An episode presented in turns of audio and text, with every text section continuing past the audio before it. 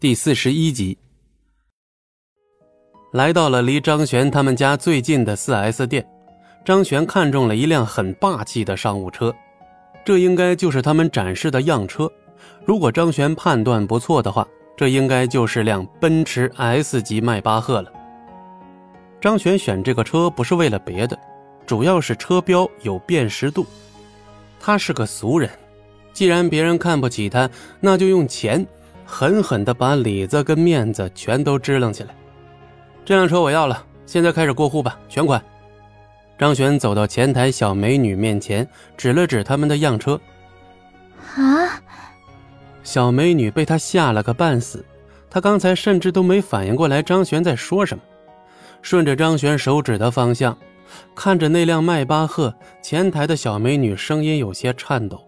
从业这么长时间，第一次看到张璇这种豪横的客户，全款。这这位先生，我们这是样品车，不能动的。您如果想要购买迈巴赫的话，可以先通过我们联系厂家，到时候我加钱就要这辆，今天就开走。可是，可可是可是，前台小姐有点语无伦次了。张璇看对方说不上话，摇摇头。啊，你没有权利做决定，把你们老板叫来吧。张璇是第一次学着电影里面那些土豪们的讲话方式。前台小美女早就已经应付不来面前的局面，赶紧一路小跑来到后面的办公室。不一会儿，一个国字脸的男人匆匆赶来：“这位先生，您先坐。小兰，你都不知道给这位先生倒杯茶吗？”“无妨无妨，先说车的事儿，我赶时间。”“先生，您如果真的想要……”我可以现在以我的名义先把这辆车给您过户，之后我去跟厂家解释。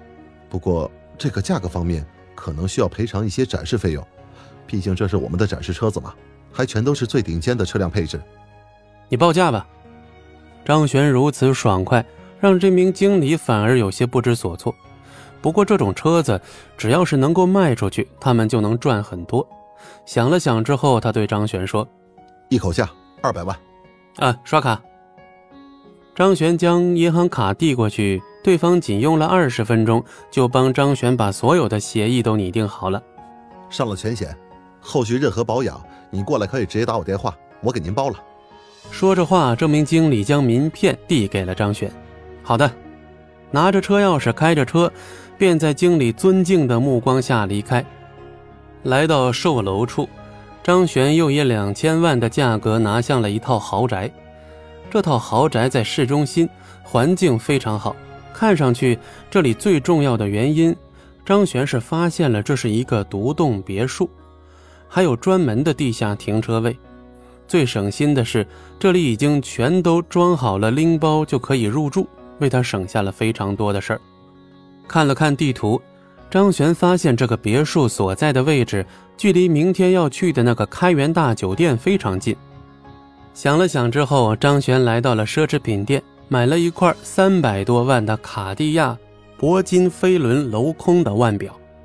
张璇回到了新的别墅中，至于他之前租住的房子的东西，等明天让搬家公司搬过来就行了。躺在真皮沙发上，张璇看着一晚上的战果，忍不住满意的点了点头。时间到了晚上九点，回到二楼卧室。张璇躺在真丝大床上缓缓睡去。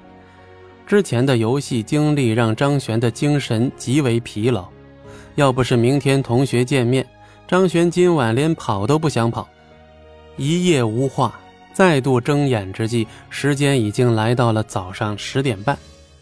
睡意朦胧中，张璇拿起手机，之前的宿舍长李飞给他发了三条语音：“张璇，你住哪儿啊？”我开车把你带过去，别迟到了。大家都已经开始出发了，你小子不会还没起来吧？我操，真没起来呀！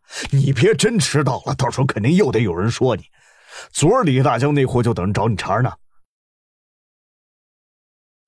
本集播讲完毕，感谢您的收听，我们精彩继续。